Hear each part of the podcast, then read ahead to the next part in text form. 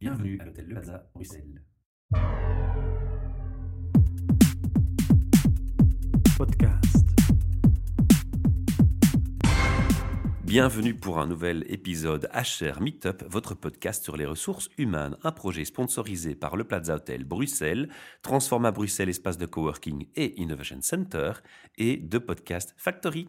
Et j'ai la joie d'avoir devant moi Natacha Vanove. Bonsoir. Alors Natacha, tu es venue euh, nous faire deux podcasts, deux émissions où tu parlais de The Architect. hein, je renvoie les auditeurs vers cette première interview. Et puis une seconde interview où tu as détaillé ton approche. Et on va continuer dans la même logique parce que figurez-vous, chers auditeurs, que Natacha, elle commence à avoir son petit succès. Et donc, elle a écrit un article pour un magazine euh, digital et en papier qui s'appelle Vidias. Et Vidias, en fait, c'est les spécialistes en consultance et formation en prévention, sécurité et bien-être au travail. On est complètement aligné avec le sujet d'aujourd'hui. Tout à fait. Donc, le magazine s'appelle Les carnets du préventeur. Et j'ai vraiment le, le plaisir d'être euh, un des auteurs euh, dorénavant pour, euh, pour Vidias, ce qui me permet de partager par un autre euh, canal mon expérience et voilà mon, mon humble expertise. Et aujourd'hui en podcast pour avoir le format audio. Tu vas nous parler de quoi, Natacha? Explique-nous. Eh bien, justement, le premier article que, que j'ai écrit pour, euh, pour Vidias s'intitulait Self-Leadership, l'antidote du stress Avec un point d'interrogation. Alors, euh, je crois que c'est important de se rappeler ce qu'est le stress. En tout cas, quand on parle de stress chronique et de stress psychosocial de nos jours. C'est possible de donner une définition au stress quand on sait à quel point il peut être varié et vécu différemment parce qu'on est tous des individus uniques. Alors certes, il y a des, des symptômes communs, mais comment tu définis le stress justement? Justement, donc selon moi, c'est cette interaction entre des facteurs extérieurs et la façon dont l'individu va réagir à ces facteurs extérieurs qui va déclencher une réaction de stress ou pas. Et ça, ce qui se passe entre le stimulus et la réaction, complètement réflexe et automatique, ça c'est la partie extrêmement individuelle, personnelle, puisque référons-nous à l'exemple bien connu des embouteillages, tout le monde ne réagit pas de la même façon dans, un, dans une file, hein, dans le trafic. Certaines personnes euh, klaxonnent gaiement, Moi, j'écoute des podcasts. D'autres euh, écoutent des podcasts euh, et puis tout d'un coup, vous tournez la tête, vous tombez sur quelqu'un qui est en train de répéter avec beaucoup de plaisir un cours euh, audio d'italien ou une nana qui est en train de se maquiller. J'ai toujours admiré ça, je ne sais pas comment elles font. Donc, chacun réagit différemment à la même situation. Donc, on va dire dans la plupart des situations dites normales, d'accord? La réaction euh, sera individuelle. Et qu'est-ce qui se passe entre la situation et la réaction? Ben, C'est que nous avons en fait une, grille de lecture du monde et une histoire personnelle, un, un, tempérament, une personnalité, des expériences passées, qui fait que on va interpréter ce qui est en train de se produire et que ça va venir réveiller chez nous éventuellement des réactions. Des mécanismes. Des mécanismes. Et le stress, c'est vraiment une réaction à une situation qui va induire chez nous un sentiment de ne pas être à la hauteur du tout ou en tout cas de se sentir en danger ou, Ou en menacé. Voilà, et en cela, le stress n'est fondamental, fondamentalement pas différent d'un point de vue physiologique et émotionnel que ce que vivaient nos, hommes des cavernes face à un danger, hein, euh, voilà, durant une période de, de, de chasse ou de conflit. euh. C'est d'ailleurs le cerveau reptilien qui réagit. Absolument. Donc le trajet et les réactions sont typiquement les mêmes. Mhm. Par contre, nous serons tous d'accord pour dire que la source du danger a fondamentalement changé. Nous ne sommes plus en danger de mort dans des situations en tout cas classiques, normales, au quotidien, au travail. Ce ne sont plus les mêmes types de menaces. Je parle bien de situations normales, hein, c'est typique, les plus courants, d'accord hein, C'est important. Par contre, euh, nous interprétons vraiment euh, voilà, le changement, l'incertitude, euh, la pression, etc., etc., comme étant vraiment une menace pour notre intégrité.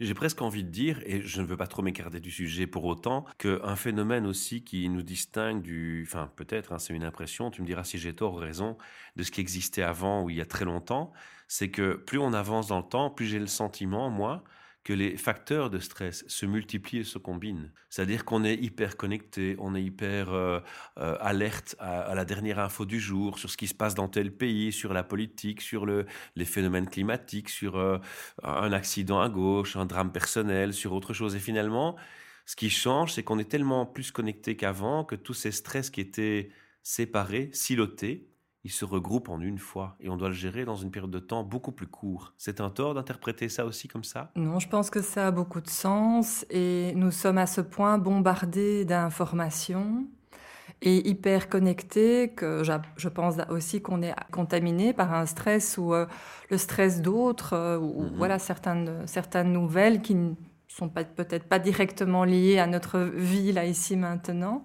Donc il y a vraiment un champ un champ de stimuli qui est beaucoup plus important et qui fait que, et là moi je fais le lien avec le self-leadership, le stress est fortement lié au fait qu'on subit les choses, on subit le changement, on subit des décisions, on subit les embouteillages qui mhm. nous mettent en retard pour un rendez-vous. Et donc, on a vraiment l'impression de perdre le contrôle euh, sur sa vie, sur euh, les solutions, les moyens qu'on peut mettre en œuvre pour lutter contre le danger et, solutionner le problème. Donc le cercle de ce qui nous préoccupe, de ce qui n'est absolument pas sous notre contrôle, euh, augmente mhm. de, façon démesurée, selon moi. Hein. Donc la carte du monde que nous avons, notre vécu des stresseurs au quotidien a fondamentalement changé. Tu parlais de combinaison, je parle aussi de rythme, de vitesse. Donc l'individu a tout intérêt à s'adapter et à euh, apprivoiser tout cela et à revenir à vraiment une connexion à soi et à, d'autres ressources, à ses propres ressources pour, euh, pour gérer cette, cette, situation, enfin cet environnement. Mhm. Alors maintenant qu'on a parlé du, du, cadre du stress et de son état et de son évolution dans l'histoire, on va maintenant s'atterrir à la deuxième partie de l'énoncé qui, fait le questionnement, c'est le, self-leadership. Alors, on va aussi commencer par définir peut-être ce que tu appelles le self-leadership pour ceux qui n'auraient pas écouté les émissions précédentes ou qui n'ont pas plus suivi que ça ton actualité. Mais j'ai réfléchi quand même euh, à, cette définition. Nous pourrions reprendre la, la première définition euh, classique du genre, mais j'ai trouvé un simple petit, sur Google Images, dans le moteur de recherche, j'ai trouvé un simple petit schéma qui illustrait le self-leadership, entre autres à partir de trois dimensions.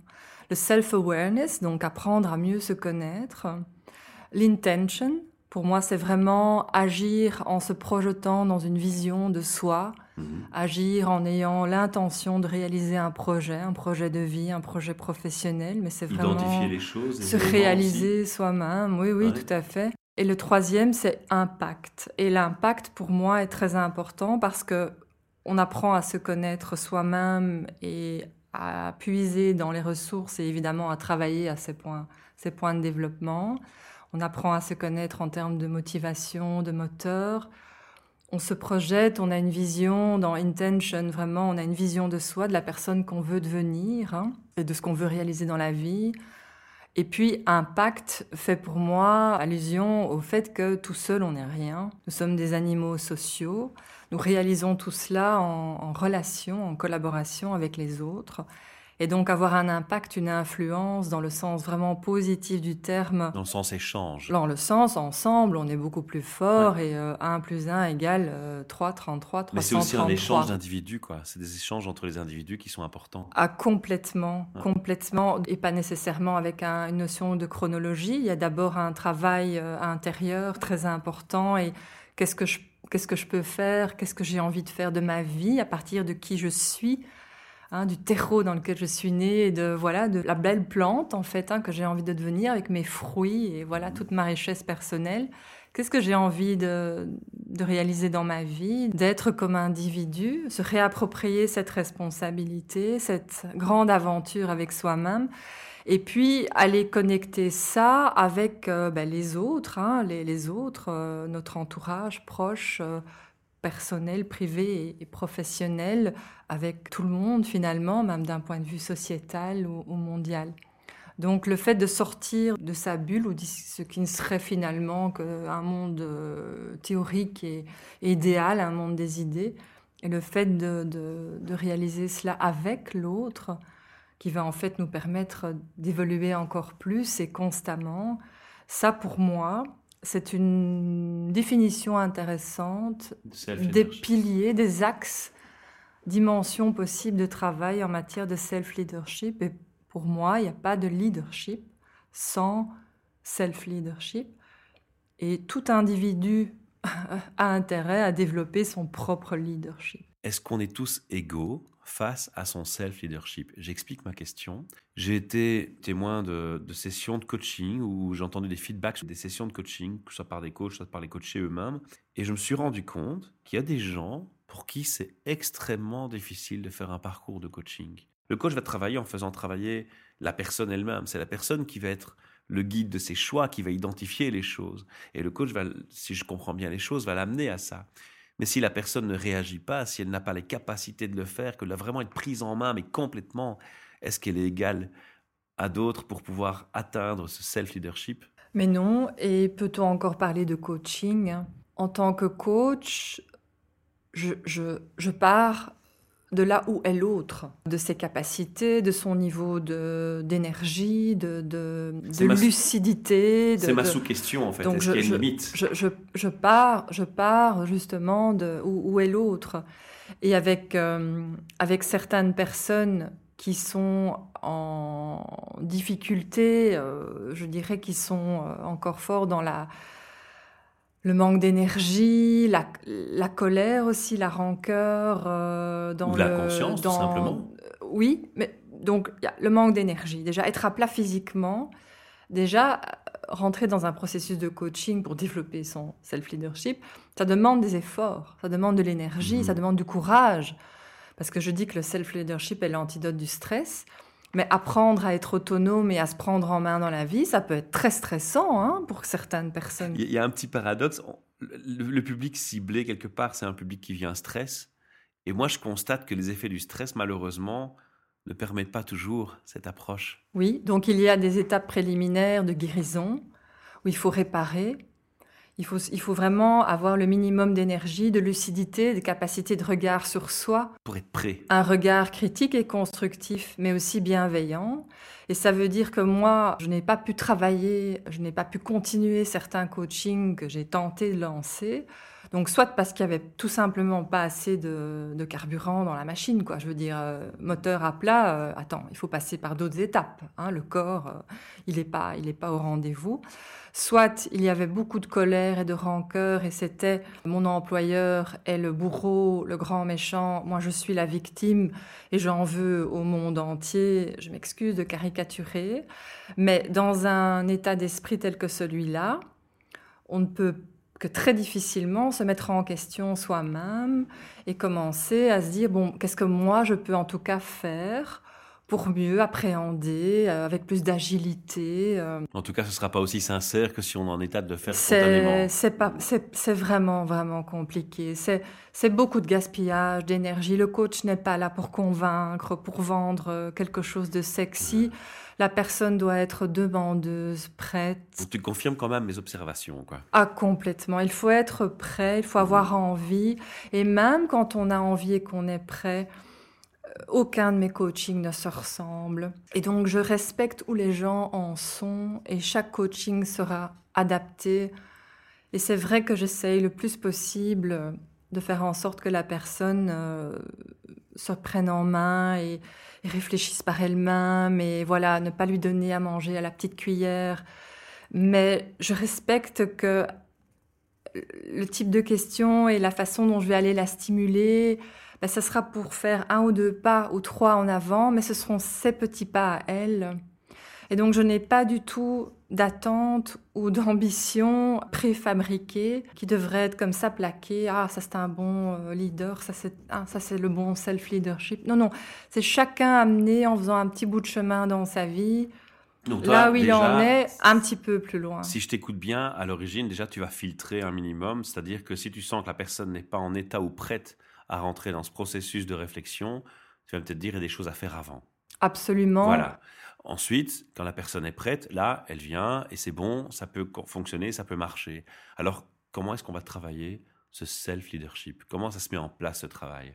Donc, il y a un gros travail d'introspection et de connaissance de soi. Donc, essayer de déplacer la grosse boule noire problématique qui est voilà la situation euh, au travail qui éventuellement m'a fait souffrir ou qui me qui occasionne du stress chez moi. Bah, dans quelle mesure est-ce que moi je peux me réapproprier le contrôle de certaines choses et apprendre à voir les choses différemment? Ça ne veut pas dire que je deviens une carpette, que je subis, que l'autre n'a aucune responsabilité. Non, absolument pas. Mais là, dans le cadre d'un coaching, nous allons vraiment focaliser sur oui, mais comment est-ce que je peux être plus fort, être de nouveau conscient de mes ressources? C'est recibler les bonnes intentions de chacun.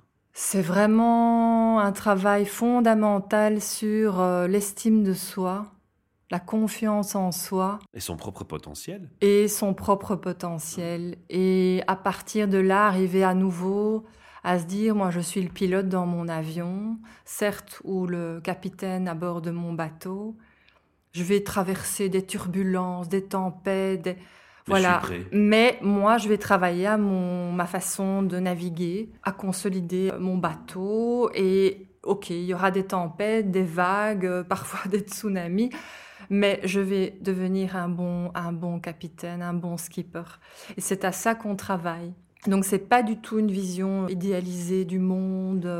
Il y a vraiment une grosse part de réapprendre à se regarder honnêtement dans le miroir et qu'est-ce que moi je peux faire dans mon cercle de, contrôle et d'influence? Et puis à partir, enfin ça se fait évidemment euh, en parallèle, mais à partir de là, la personne peut aussi recommencer à se projeter dans un futur où elle a un rôle euh, central. Et quand je reçois des gens, par exemple, en stress profond ou en conflit avec leur management ou ayant subi un harcèlement ou des choses euh, graves, c'est un moment important entre j'en veux à l'autre, il m'a fait du mal, et qu'est-ce que moi je peux faire, donc en quoi moi je peux me remettre en question pour me reconstruire, renaître et avancer dans ma vie? J'en ai même une, émotion parce que c'est vraiment pour moi le cap le plus délicat du coaching. La personne, elle doit franchir cette passerelle. Et si je mets une ou deux séances à lui donner des trucs et ficelles pour mieux dormir, ou pour reprendre un peu de sport ou d'exercice physique, parce qu'elle a d'abord besoin indirectement de redonner une place à elle-même, à mmh. travers sa santé et son mmh. corps. On parlera à un moment donné de cette relation à l'autre et à la souffrance et voilà en quoi est-ce que moi je peux reprendre ma responsabilité et développer mes propres mes propres solutions. Et... C'est marrant que tu dis ça parce que je fais une parenthèse mais moi j'ai toujours pensé que les entreprises devraient rendre obligatoire une heure de sport en entreprise chaque jour. Je crois que ce serait une belle prévention burn-out et une prévention stress. Tu sais, je vais te dire quelque chose. J'ai commencé cette année à faire passer des factures d'abonnement à une salle de sport parce que je trouve que de nos jours, étant donné qu'il y a un cadre légal qui nous oblige à être dans la prévention du stress et du burn-out, une consultante RH qui n'ose pas faire passer ça dans ses factures, c'est pas très crédible. Et pour moi, c'est une, vraiment une façon fondamentale de gérer mon stress, de le prévenir et puis de transmettre des choses aux, aux gens que j'accompagne. Et ma comptable m'a dit, ça ne passera pas, Natacha. Je dis, comment? Mais non, ça ne passera pas. Mais je dis, mais il y a une loi quand même. Mais tu es dirigeant, vous êtes dirigeant d'entreprise, donc vous savez ce que vous faites. Et j'ai choisi à ce moment-là de ne pas euh, poursuivre le débat parce que je sentais que ça allait être un dialogue de sourds et que ma comptable doit me soutenir dans ah mes choix. Et je suis justement à l'affût d'arguments fiscaux et autres parce que pour moi, c'est le genre de choses qui va montrer que ça évolue. Mhm. C'est vraiment le genre de petits détails de la vie, je trouve, qui sont criants de vérité. Le monde est-il prêt? Et voilà, voilà le type de réaction et de paradigme euh, Qui, qui, qui, existe encore. Et donc, euh, quand j'accompagne les gens dans le cadre d'un coaching ou, d'un séminaire, hein, ça, peut être évidemment du collectif, euh, je, n'imagine aucun team building ou séminaire avec une équipe de managers sans revenir au self-leadership et à pourquoi ils sont là et pourquoi ils aiment leur métier mais seulement quand il y a une réconciliation avec soi, une espèce quand même de nouveau de confiance en soi. Seulement à ce moment-là, on peut recommencer à parler de moi et les autres et à développer toute une série de compétences et de, comportements clés, évidemment, pour construire, construire avec l'autre. Mais si on n'est pas euh, leader de soi, et si on n'a pas assez de bienveillance avec soi-même, comment est-ce qu'on peut être dans l'écoute et l'empathie et avoir pleinement envie de comprendre l'autre et de, construire ensemble et de faire confiance? À l'autre. Donc voilà, c'est tout cela, le self-leadership. Et pour moi, la notion essentielle, c'est le fait de faire réaliser aux gens qu'ils ont de nouveau les rênes en main, qu'ils sont de nouveau le pilote à bord La réponse à ta question, c'est positif, non? J'y crois fondamentalement. Tous les, tous les, toutes les formations, tous les séminaires ou les coachings individuels que, que j'accompagne, que j'anime, euh, me le prouvent au quotidien et c'est mieux que n'importe quelle statistique. Et depuis peu, je, donc je, je monte en compétences dans le domaine de la co-création qui évidemment ne peut exister que si les collaborateurs sont bien dans leur tête. En tout cas, commencent à se mobiliser et, à s'investir autrement. Et l'un peut aider l'autre à de nouveau la poule l'œuf. Euh.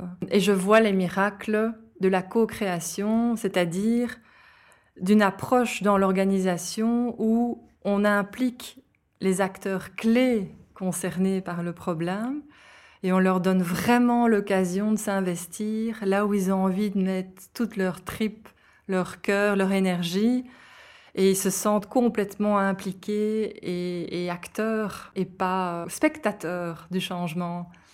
Et donc pour moi, c'est à l'échelle d'une organisation, c'est ça, hein, c'est le self-leadership, mais à l'échelle d'une organisation. Alors moi j'avais encore une question, je me suis dit, tiens, tu, nous as parlé dans les podcasts précédents de ta méthodologie et de ta façon de travailler avec les archipels, etc. Est-ce que ici, dans, dans, la recherche du self-leadership, c'est encore quelque chose que tu vas mettre en pratique et tu vas continuer d'exercer comme méthodologie? The Architect est, plus que jamais pour moi une façon justement d'aller challenger une politique bien-être, appelons, appelons-la comme ça, à partir du vécu, des perceptions sur le terrain des collaborateurs. Mhm. Donc si ce n'est pas ça, justement, leur donner la parole et un espace. Mais c'est très complémentaire, c'est pour ça que je te pose la question. Voilà, pour, pour, exprimer ce qui est ou ce qui devrait être.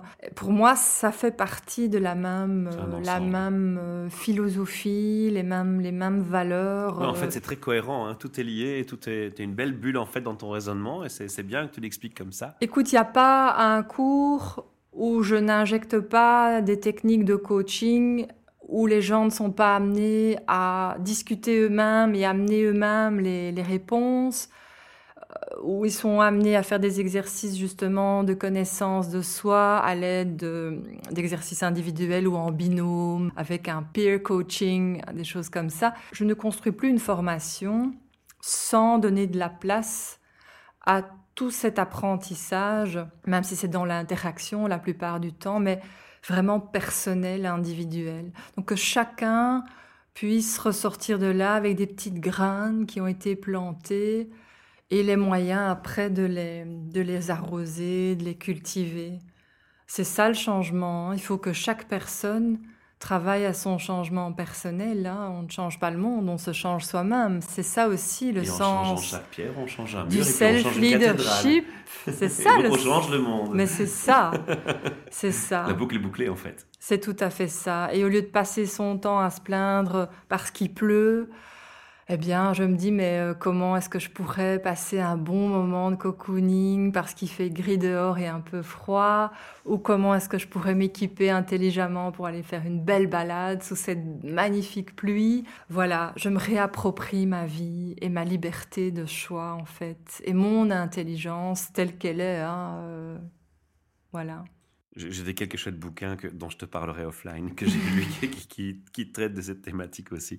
Ok, super. Est-ce qu'on a fait le, tour du sujet euh, pour cette émission? Mais écoute, euh, rendez-vous. On a parlé de tout ce que tu aurais voulu mentionner. Oui, et puis euh, rendez-vous rendez-vous au suivant. Hein. Avec. Je crois que je crois que c'est. déjà une idée du prochain thème que tu veux aborder avec nous? J'aimerais faire le lien justement entre euh, le self-leadership et la gestion du bien-être euh, et la co-création parce que hum, j'assiste à ce vrai miracle et à cette magie de créer un espace où les gens se sentent libres de contribuer, d'émettre des idées, de voilà, de réfléchir ensemble. Mmh. Et j'ai hâte de partager ça avec vous. C'est cool. C'est pour ça que tu aimes nos podcasts, en fait. Oui. merci, merci, merci. Alors, je ne vais pas te faire le coup des trois questions RH, puisqu'on parle d'un thème RH dans ce podcast tout le long. Et euh, on, te retrouvera régulièrement, donc, euh, sans pour autant euh, spécifier des questions RH. Alors, Natacha, merci de nous avoir rejoints ce soir. Merci surtout pour ta patience, parce qu'on avait pris beaucoup de retard dans le planning. Et alors, pour nos auditeurs qui souhaitent nous rejoindre, c'est très simple. En fait, vous allez sur le site hrmeetup.org. Vous regardez dans Podcast Recording Session c'est un, choix du menu du site. Toutes les dates de l'année 2017 sont annoncées. Vous cliquez sur une de ces dates, prenez la grille horaire, choisissez votre tranche horaire, envoyez-moi un petit mail pour réserver votre heure de passage et j'aurai le plaisir de vous recevoir avec le sourire, un petit sandwich, une boisson dans un superbe palace et vous rencontrerez des gens comme Natacha que vous allez croiser probablement en venant à notre micro. On nous demande aussi comment est-ce qu'on peut soutenir ou favoriser ou aider notre projet, puisqu'on fait tout ça sans, but euh, lucratif, eh bien, j'avoue que quand vous faites un petit like ou un partage de nos podcasts, il n'y a rien qui fait plus plaisir. C'est une belle récompense pour moi, déjà, pour toute l'équipe, mais alors aussi pour les gens qui viennent à notre micro. Ils viennent à notre micro, ils passent leur temps avec nous, ils partagent avec vous leur passion. Donc, pour eux aussi, faites un petit partage et un petit like, ce sera super sympa de votre part. À bientôt. Podcast.